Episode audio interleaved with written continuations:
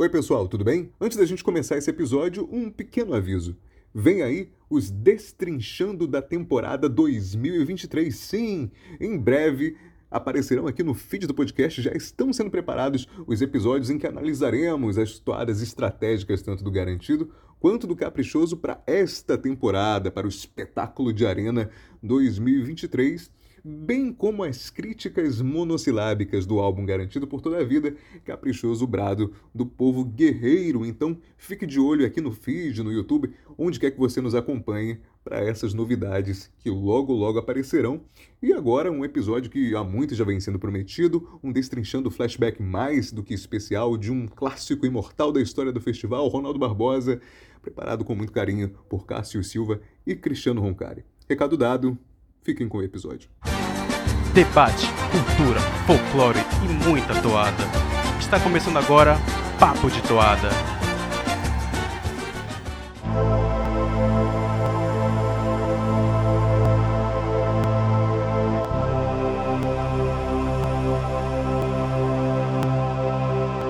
Salve, salve amigos do Papo de Toada! Eu, Cássio Silva, estou de volta depois da temporada carnavalesca já participando de Inigualais lá no Carnaval e Parintins, mas enfim aqui para o nosso querido podcast Papo de Toada. E a gente estava devendo desde o final do ano passado o destrinchando da campeã da nossa Copa de Toadas. Então, hoje vamos pagar esta dívida para, enfim, dar início também na nossa participação na temporada bovina de 2023. Eu estou com ele, Cristiano Roncari, que viu a ideia lá da Copa de Toadas, então comprou também a ideia de fazer o Destrinchando. Vamos falar de Hacking, a vencedora daquela Copa de Toadas do ano passado. Salve, salve, Cristiano, tudo bom? Preparou um conteúdo legal aí para falar de Hacking, né? Seja bem-vindo. Meu amigo Cássio, meus amigos ouvintes, um prazer estar de volta aí falando de Boi Bumbá depois dessa temporada carnavalesca, né? Esse longo hiato. A gente está fazendo lives aí, eu que estou um pouco ausente, mas a gente está fazendo lives praticamente toda semana, mas vamos começar aí com essa homenagem, essa, se destrinchando tão necessário aí para uma toada campeã da nossa Copa de Toadas e campeã na memória da, das duas nações, né? Uma toada histórica e vai ser um prazer, um, um, sonho realizado falar dela em todos os detalhes. Então, bora falar de povos indígenas, bora falar de boi bumbá. Tá certo, Cristiano. Então vamos lá. A gente trouxe então Hacking, uma toada muito famosa, toada de 1996, do nosso querido Ronaldo Barbosa, que a gente tanto idolatra aqui no podcast, no canal. E, como o Cristiano falou, uma toada aí que vai trazer o tema indígena. A gente vai também abordar isso mais à frente, porque nos anos 90 isso não era tão recorrente. Tem sempre aquela velha discussão, qual boi que colocou primeiro, enfim, mas Hacking trouxe uma certa quebra de paradigmas. A gente vai tocar nesse ponto mais pra frente.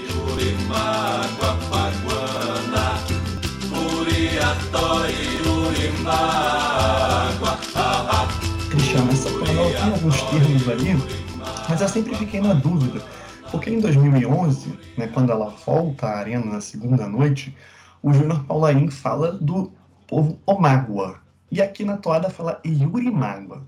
Essa é a minha primeira, minha primeira dúvida. E segundo, queria saber se, de fato, é sobre a etnia Omágua, e aí, se sim, você contextualizasse, né, como geralmente a gente faz nesse tipo de programa, e aí, no fim, tirasse essa dúvida aí, por que Omágua, por que Yurimágua, enfim, quais são as divergências. E é isso, para a gente começar então essa, essa abordagem dessa toada. Então vamos lá, é, existe essa confusão na própria teoria indigenista, né, nos estudos dos antropólogos que vieram para cá. É, existe povos com nomes muito parecidos, né? E Yurimágua e Omágua eles eram praticamente vizinhos mas não eram o mesmo povo. Inclusive, eles eram rivais, né? Existia briga por território nessa época. E Yurimago é um povo que aparece bastante no festival por causa do Guaricaia, né? É aquela criatura, né? Que cura, mas também ataca. E normalmente a gente ouve os, os sendo chamados de Yorimã, né? Inclusive tem uma toada do Caprichoso que chama Yorimã é esse povo, Yurimago, que aparece na toada, mas pela, pela questão da região ali, mas a toada é da etnia Mágua. E a gente sabe disso por causa de, desse termo-chave que é o Tururucari. E, então, a gente começa falando dos Omagua, que é um povo indígena muito importante na Amazônia pré-colonial, né? Antes da chegada da coroa portuguesa, antes da, da ambição chegar né, na Amazônia, ambição estrangeira. E os Omagua, é, os primeiros viajantes que vieram né, para a Amazônia, foram um dos povos que mais impressionou esses viajantes europeus, porque eles tinham muitas semelhanças, assim, eu acho que eram muito diferentes, mas tinham algumas semelhanças que faziam os europeus acreditarem que eles eram civilizados, né? O conceito europeu de civilização, é, eles se encaixavam em algumas coisas, como o uso de roupas. Né? Enquanto a maioria dos povos indígenas andavam nus, eles eles usavam roupas de fabricação própria. E eles tinham uma organização sociopolítica muito, é, muito avançada, né? Porque eles eram um povo uma extensão territorial muito admirável, uma extensão territorial de mais ou menos 700 quilômetros. Eles iam do, da, do atual território do Peru até a foz do Jutaí, já no, no Amazonas, né? hoje no território do Amazonas. E eles tinham uma organização sociopolítica muito, muito forte, para manter a unidade territorial num espaço de terra tão longo, né? E conseguir também é, conquistar territórios, né? anexar territórios, e por isso essa tensão que a gente vai falar mais tarde com os próprios Yurimágua, com Paguana, enfim, etnias que são citadas na toada. E é muito importante também falar que eles, os Omagos têm uma característica que também chamou muita atenção do, do, dos viajantes, de ter uma cabeça uma cabeça chata, né? Um crânio modificado, né? Logo no nascimento, eles modificavam com uma prensa o crânio, né, das pessoas da, da etnia, e é por isso que eles receberam essa denominação de cabeça chata, que é a cangapeua, em tupi. Os Omagos são um povo do tronco tupi. E eles tinham essa tradição guerreira, é muito forte, por isso que tinham uma extensão territorial tão admirável. E eles tinham um líder, um líder guerreiro, um líder espiritual, que era o Tururucari. E foi por essa, por essa expressão, por esse título que a gente conseguiu chegar no Usomágua, porque nos registros da época já se falava, já tinha essa, essa relação umbilical entre o Usomágua e, e o Tururucari. O Tururucari foi um líder, um Tuxal que realmente existiu e que ele tinha essa relação humano-divindade. Né? Acreditava-se que ele veio do céu, ele nasceu no céu e veio para a Terra para liderar o, o Zomago, né? e até chegar o momento dele voltar para a morada dele. Né? Então foi assim que a gente chegou no, no Zomago, né? conseguiu desfazer essa confusão né? de quem se seria narrativa, Yurimago ou Mago. Então tem essa, essa questão dos Omagos ser um povo dominante da Amazônia no século XVI, no, no primeiro, nos primeiros contatos né, dos europeus com a Amazônia, com indígenas amazônicos. Né? E já no século seguinte, os viajantes voltam e não encontram mais aquele povo tão altivo, né? Não encontram mais Tururucari, Tururucari já tinha morrido. E houve um massacre, aquela história que a gente sabe, né? De como foi a, a relação, colonização com, com, os indígenas, com os povos indígenas que estavam aqui. E aí eles passam aquele processo né, de, de perda das particularidades até chegar na evangelização do final do século XIX e é a partir daí que esse, que esse povo para de se reconhecer como indígena. Né? Inclusive tem um relato do Valdomiro Cruz, que é um indígena Cambeba, que é a outra denominação dos Omagua, que é a cabeça chata, né? Uma corruptela de cabeça chata, a Cangapéua virou Cambeba, e ele fala que eles pararam de se denominar Cambeba ou Mágua por, pela evangelização também, né, que fez eles perderem essa, essa conexão com a ancestralidade, mas também com o medo, né, do, do homem branco, né, eles foram exterminados, eles foram massacrados pela sua condição de indígenas. Então eles começaram a não falar mais que eram indígenas para fugir, né, dessa caça, né? Nas palavras do Valdomiro, ele fala que o índio era caçado como um bicho. Né? E foi a partir dos anos 80, né, com o movimento indígena, né, com Raoni, com o Cacique Juruna, né, na, na, na própria Câmara dos Deputados, o movimento indígena começa a se articular no Brasil e essa etnia consegue ter essa, essa segurança de voltar a se denominar, né? a se reconhecer como indígena. E eles assumem esse nome de Cambeba. em referência né, aos indígenas que, que faziam essa modificação do crânio. E hoje esse povo, né, o Cambeba, o Mágua, ancestrais dos Omágua, eles são muito importantes para a luta dos povos no, no Alto Solimões, né, ali na região de Manacapuru. E uma das aldeias, né, uma das terras eh, demarcadas, se chama Tururucari. Então existe essa, essa conexão com esse nome tão importante que resistiu aí às eras, né? Quase 500 anos sendo falado e reconhecido como uma liderança é, Omágua também. Muito bom, Cristiano. Então, repete-se um pouquinho do que a gente aborda né, de outras etnias em outros programas. É, tinham ali suas particularidades, mas muito interessante você falar dessa, desse reconhecimento dos é, portugueses, espanhóis, enfim, ao chegarem por essa questão da organização sociopolítica. Realmente uma área enorme, então imagina como deveria ser essa organização toda para manter ali o controle territorial e com o tempo, né, além do massacre, essa evangelização que faz eles perderem a identidade, mas felizmente vem sendo retomada. E aí o Tururucari é, é o ponto chave.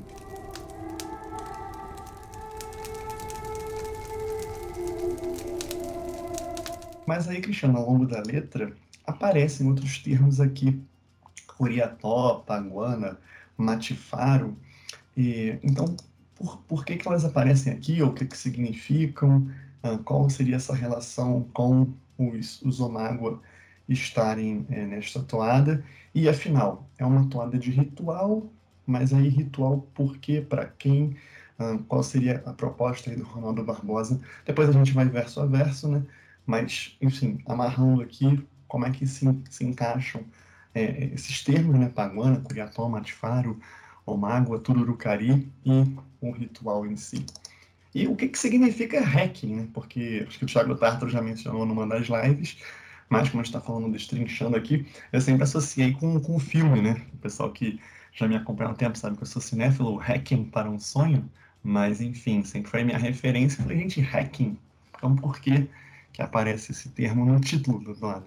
Então, vamos lá, vamos por partes. É, são alguns termos que são falados, inclusive no, no refrãozinho ali, Curiató, Yurimago, Paguana, e tem também Matifaro, né, que ali no começo fala, meu povo te chama, Matifaro te espera.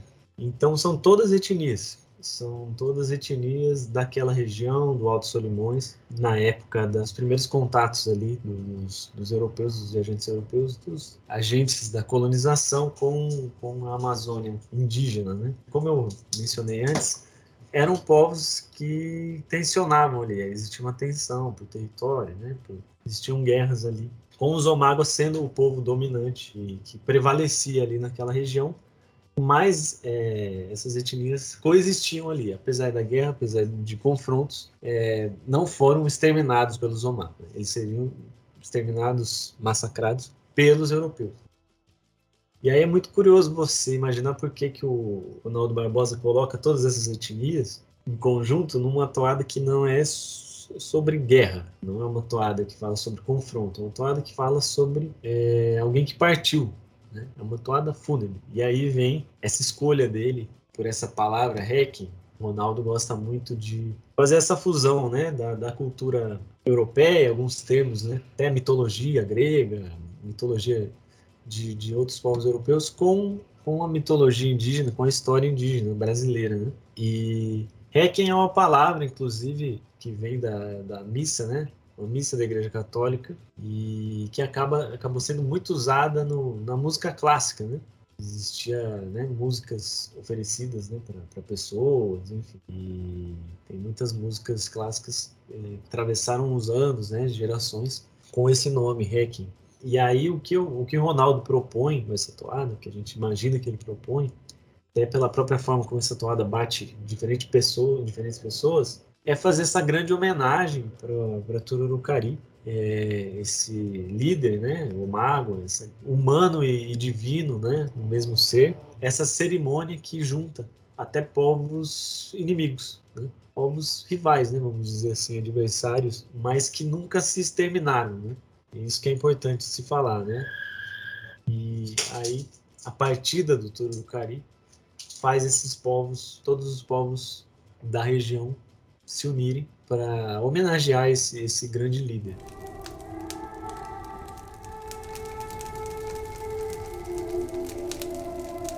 Perfeito. Então, a, a gente interpreta né, é, que seria uma espécie de rito fúnebre para o Turukari, mas de forma geral, né? Mas talvez o primeiro ritual é, funerário na história do Festival de Parintins.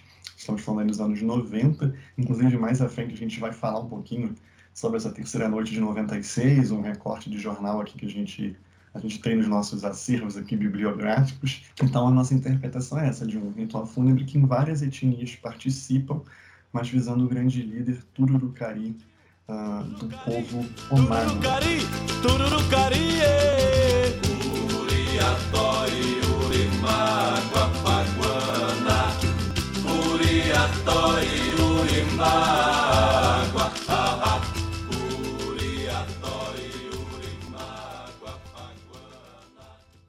E agora vamos lá para o nosso bloco em que a gente avalia, avalia não, né? A gente interpreta verso a verso, melhor, estrofe a estrofe da toada.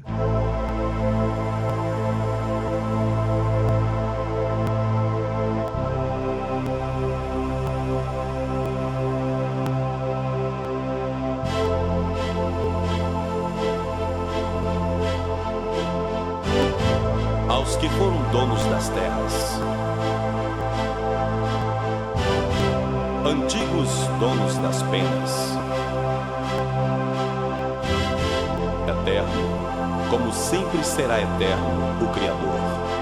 Cristiano, nessa abertura aqui, ele vai falar dos donos das terras, antigos donos das penas e eterno Criador. O que, que você interpreta? Seria já que uma referência ao Tururucari, que você falou lá atrás, né, que tinha esse aspecto meio de divindade, né? Sim, é, a gente já vê aqui o tom de que essa toada ela é fúnebre, ela é uma homenagem a quem partiu e não só ao Tururucari, a gente percebe aqui que ela é uma, um hacking aos povos indígenas né, que foram massacrados. E se fala, né, donos das terras, donos das penas, uma referência aqui provavelmente ao, ao império, né, ao, a extensão né, territorial dos Omago, né, porque eles tinham essa, essa prevalência, essa, esse domínio ali do, do território ali, a, do Alto Solimões. E realmente eterno, como sempre será eterno o Criador.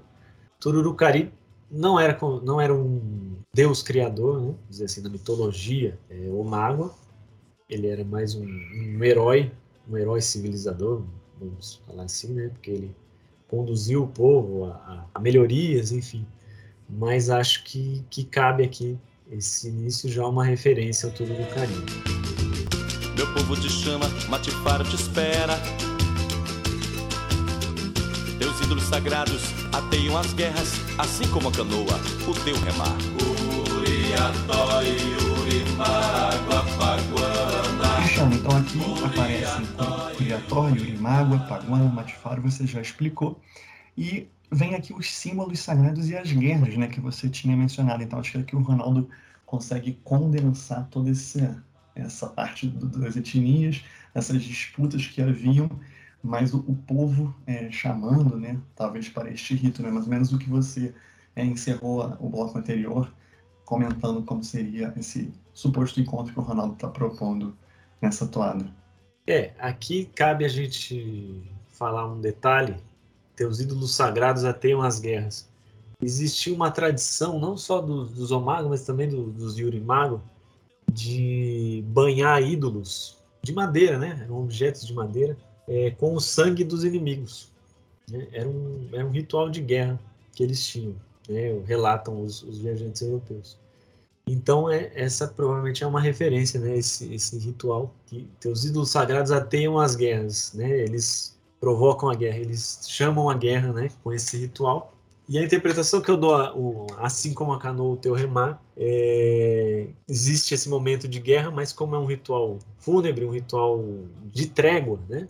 Para os diferentes povos prestarem sua homenagem, sua condolência, né? Aos Omágua. É, eles estão vindo de canoa, né? Para a aldeia Omágua, é, lembrar esse, esse grande líder. Né? Eu acho que é uma interpretação possível para esse, esse momento da toada boa interpretação. Realmente eu não tinha refletido sobre isso. Para mim era mais uma referência à cultura indígena e tal, da canoa, mas realmente faz sentido dessa, dessa imagem de eles, deles chegando, né?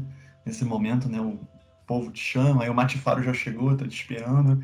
e, e vem o Iató, vem os, o Mago, vem os Pagona, nesse refrão que cita etnias é tão marcante. Aos que foram os donos das terras, antigos donos das penas, eternos como sempre, será eterno Criador, como voa o tempo nas asas das eras. Tururucari, tururucari, tururucari. Bem, aqui acho que não tem grandes novidades, na verdade, vai ser a aparição propriamente dita do Tururucari, né? Que, como o Cristiano falou lá na abertura, ah, digamos assim, foi o ponto a partir do qual a gente começou esse destrinchando, né? Como de praxe, o Ronaldo vai escondendo o jogo e, e solta de uma maneira muito sutil aqui para a gente fazer a, a, busca e a interpretação. Mas ele constrói né, uma imagem poética que, que é sensacional que ele faz, né? Como voa o tempo nas asas das eras, né? E aí, de forma muito melódica, esse Tururucari ressoa ao final. Uh, Cristiano, você tem algo a complementar? Eu acho que é só contemplar né, mesmo esse, esse trechinho que é tão forte em três versos ali. É, e como ele é, sintetiza como o Tururucari resistiu à história, né? O nome dele ecoou, né, ao longo de todos essa, esses anos, né? Essas décadas, séculos, né? Porque Tururucari é, como a gente pesquisou, ele era um, líder, um mago no, no início né, da, da colonização, né?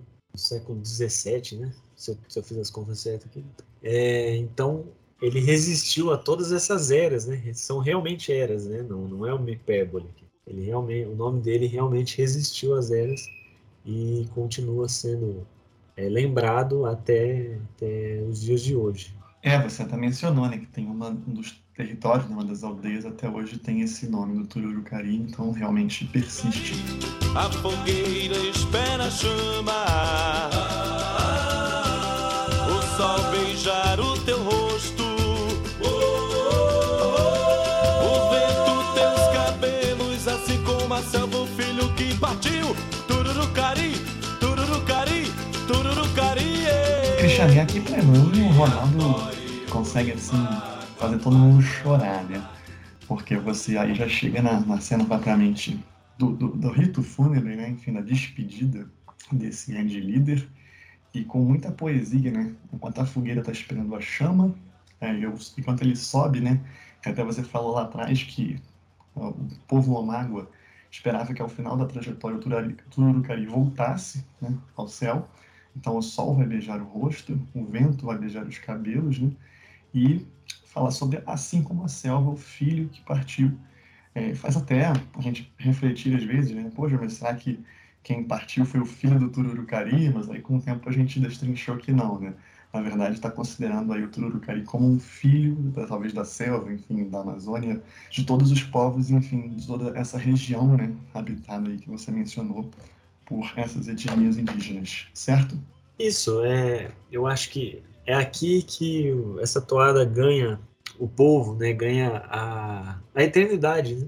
porque existia, né, a gente falando da história da toada, né, a história do festival, existia uma resistência né, de setores do boi à toada indígena, né, que a toada por muito tempo foi toada de boi exclusivamente, né, os compositores faziam toadas exaltando o boi, é, retratando os personagens do Alto do Boi. Foi assim até os anos 80, e a partir do, do, final dos 80, começo dos 90, a temática indígena ela é inserida no festival, primeiramente nas tribos, né? primeiramente na dança, na estética do festival e depois na musicalidade também, com as toadas falando sobre, sobre etnias, sobre a luta indígena, no contexto dos anos 80, né, do própria como a gente citou nesse episódio, a articulação do, do movimento indígena, né?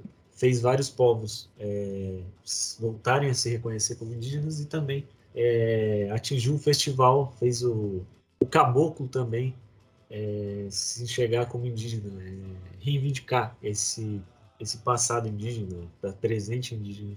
Mas alguns setores do, do, do, dos bois não não aceitou bem, achava que a toada de toada citando etnias indígenas era uma toada de menor valor, né? Porque era uma toada com vocábulos difíceis, né? Com termos que não fazem parte do dia a dia, estranhos, né? Ao, ao cantar, temas de, de difícil assimilação.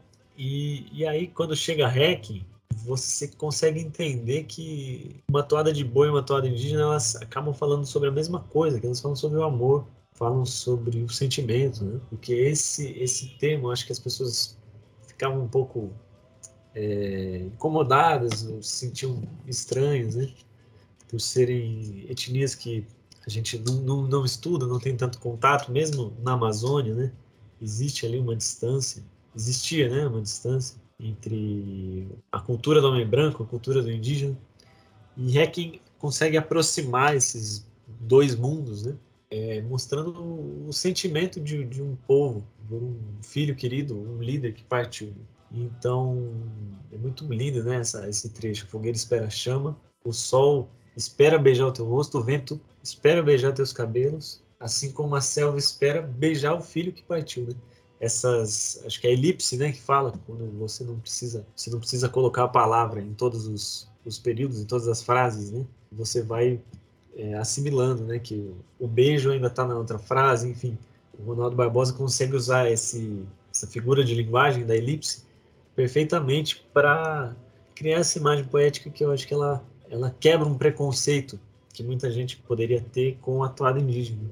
Ela mostra que a toada indígena tem alma, né? Assim como muita gente achava que o indígena não tinha alma lá quando o próprio europeu, né, quando veio para cá, escravizou, massacrou com tanta facilidade porque acreditou que não tinha alma, né, se convenceu que não tinha alma.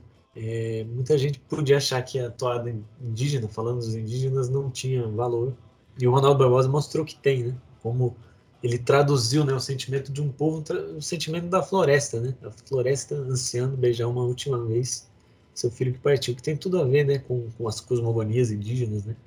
É, que a floresta, os animais, eles têm vontades, eles têm alma, né? E ali é a floresta, a alma da floresta, fazendo também sua despedida, Turo Cari, e querendo beijar ele mais uma vez. Então, acho que a toada toda é muito boa, assim, né? Mas esse, esses últimos versos, eles mostram que a toada indígena tinha chegado para ficar e que ela seria, entranharia ali na, na toada, no boi bumbá, Hoje a gente não consegue falar de Boi sem pensar na toada indígena e acho que Hacking tem muito, tem uma parcela enorme de responsabilidade nisso. Né? Eu que sou um fã veterano de toadas indígenas, de ritual, né?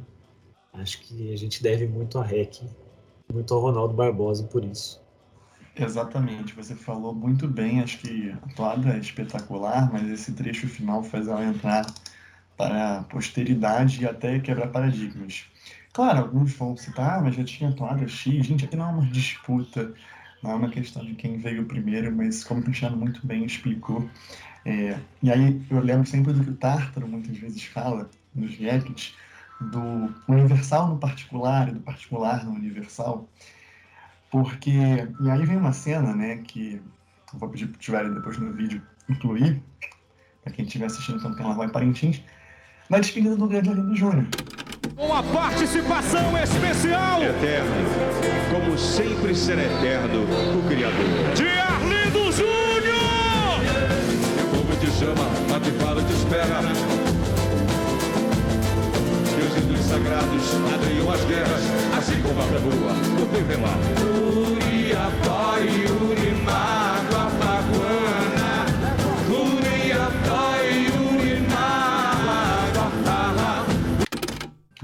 Quando todo mundo chora é, e cita Hacking, né? Nos posts, enfim, nos stories, é, quando, enfim, ele, infelizmente ele nos deixou. E foi uma toalha muito tocada, né? Até porque foi, é, não só o Ronaldo Barbosa, é claro, como compositor, mas eternizada pelo grande Arlindo, né? Então, é, falando aqui de uma toalha indígena, mas, como muito bem colocou o Cristiano, mas não, né? É uma toada universal, né? Uma toada de alma. Então, acho que ela quebra esse paradigma nesse sentido, né? Que uma toada que supostamente é para o Cari, você usa a despedida de Arlindo Júnior, né? E que coisa linda, né? A gente ter isso, né? Você ter é, esse, essa toada servindo, né? A, a, enfim, então essa é a beleza dessa toada Hacking espetacular. Eu já gravei alguns programas aqui com o Cristiano o canal de Ronaldo Barbosa. Várias vezes a gente se empolga, né? A gente caramba, descobrimos algo, a gente, caraca, como é que o cara pensou nisso? É, mas hoje eu me emocionei. Hoje eu me emocionei no sentido de, de arrepio, de choro, né? É, ao lembrar né, de tudo isso é, e pensar, né, nessa interculturalidade, não sei se é o termo adequado, mas como uma atuada indígena traz né, essa, essa participação e, ao mesmo tempo, a gente também pode né, é, colocar na despedida de uma pessoa que a gente tanto gosta, né? É, enfim, reflexões que fiz aqui. Não sei se falei alguma coisa digna, me perdoe se não, mas tomada pela emoção da estatuada, é, a gente vai seguindo.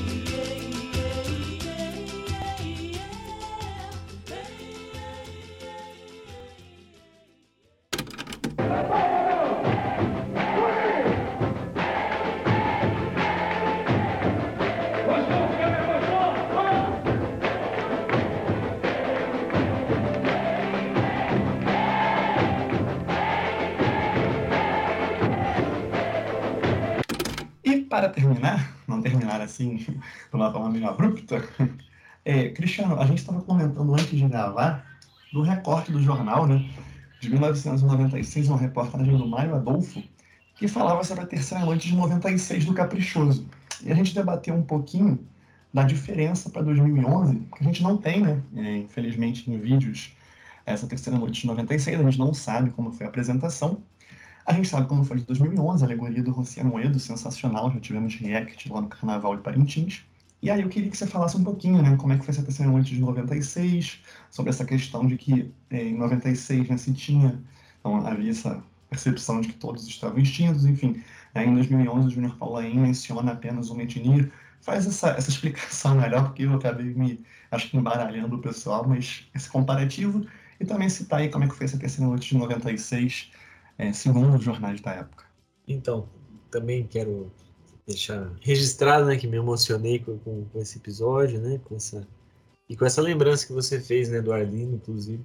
É quem foi a última toada que ele cantou na Arena, né, na segunda noite de 2019.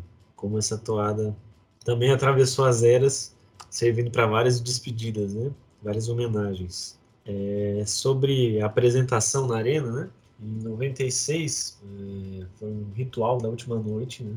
E como você falou aí, existia em 96, nos anos 90, enfim, essa, essa interpretação, inclusive baseada em é, entidades oficiais, na FUNAI, enfim, de achar que alguma, alguns povos indígenas estavam extintos, né? Que eles já não tinham mais representatividade, não tinham mais é, pessoas é, que se identificavam com a etnia. Inclusive, na, na, nessa época, se acreditava que não existia mais Mura, não existia mais Tupinambá, e também achavam que não existia mais Romago. Né? E o Festival de 96 do Caprichoso, né, um festival histórico, né, que mudou a maneira como se, se apresenta mesmo, né, essa, fazer um, três apresentações num contínuo, né? O Caprichoso fez um, sete visões de Caniuá. Caniuá seria um pajé do, do, Vale do Javari. E na terceira noite, os jornais da época relatam a, o tema do caprichoso, o subtema foi e a profecia caiu sobre a terra, que seria o, apocalipse, né? Seria o, o fim de, de, várias nações, o fim da vida indígena. E o ritual Requiem é uma homenagem, né? Na apresentação do caprichoso serviu como homenagem a etnias extintas. Né? então a gente entende muito esses versos, né?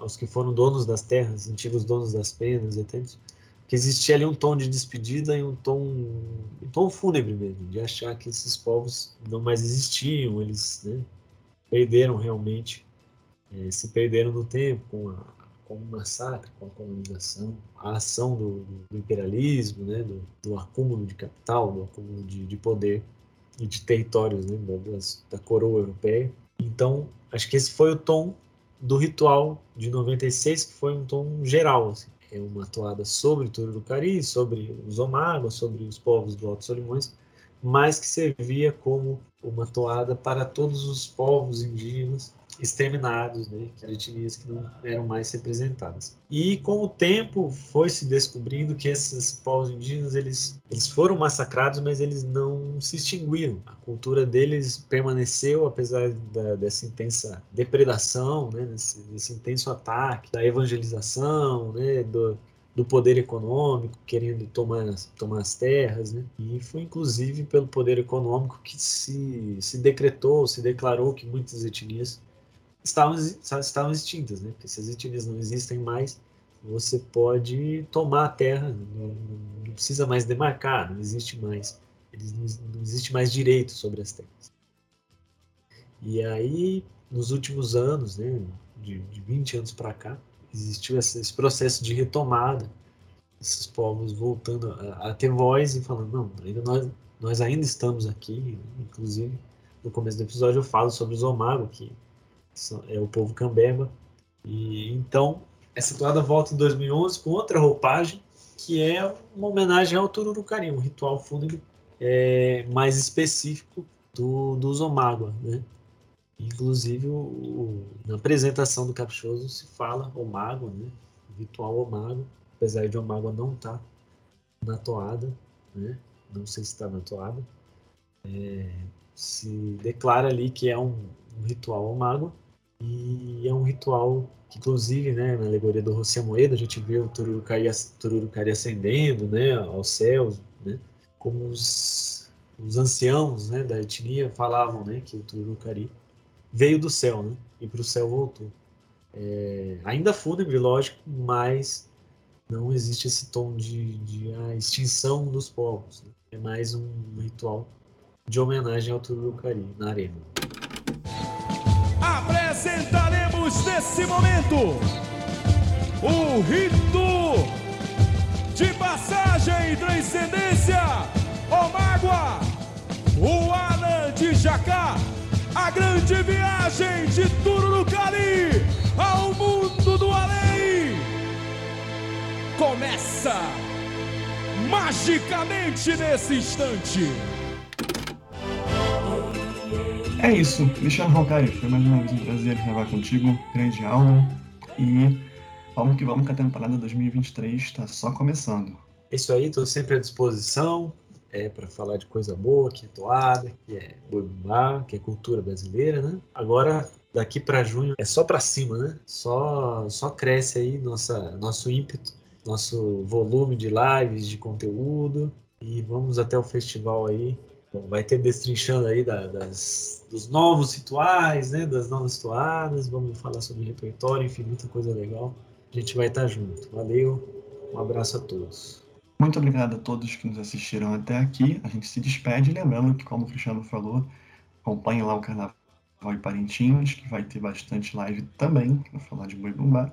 E aqui no Papo de Toada a gente segue com vários episódios. Em breve também tem crítica monossilábica, uh, que a gente estava devendo também de álbum antigo, já tem crítica monossilábica de álbuns novos e mais e mais debates de alguns assuntos que a gente é, vai colocar aqui em pauta.